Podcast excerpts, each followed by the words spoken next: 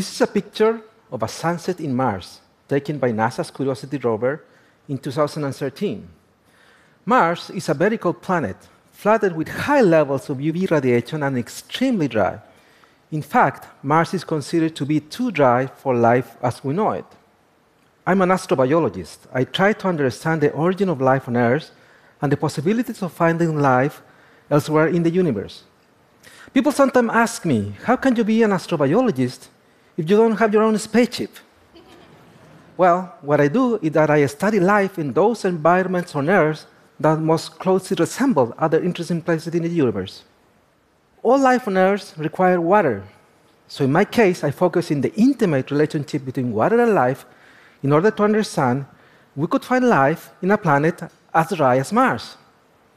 But since I do not have the $2.5 billion to send my own robot to Mars, I studied the most marchant place on Earth, the Atacama Desert. Located in northern Chile, it is the oldest and driest desert on Earth. To give you an idea of how dry it is, consider here in Vancouver it rains over 1,000 millimeters of rain every year. In the Atacama, there are places with no reported rains in the last 400 years. How do I know this? Well, because I was born and raised in the Atacama. So I had a unique advantage when I started studying this desert. So let me show you just a few fantastic examples he has found on how life has adapted to live with almost no water at all. One of my first findings was in the entrance of a cave facing the Pacific Ocean. In this place, we reported a new type of microalgae that grew only on top of the spider webs that covered the cave entrance. Had you ever seen a spider web early in the morning? It's covered with dew. So this microalgae learned that in order to carry photosynthesis in the coast of the driest desert on Earth, they could use spider webs. So here they may access the water from the fogs that regularly cover these areas in the morning. In another cave, we found a different type of microalgae.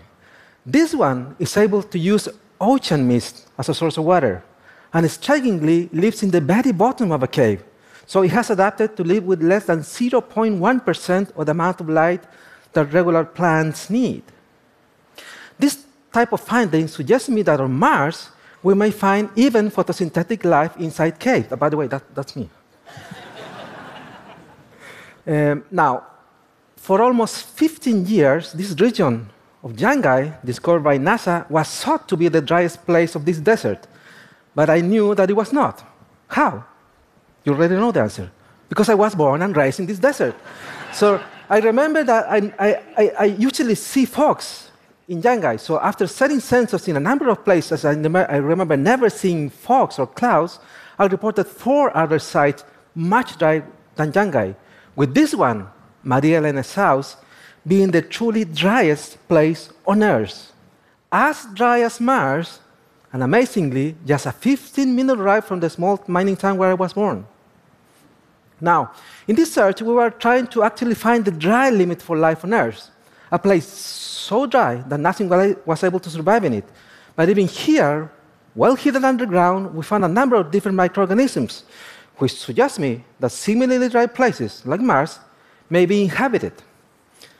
We even have some preliminary evidences that these microorganisms may still be active in the desiccated state, like walking mummies all around us, and that they may, they may be using UV radiation as a source of energy.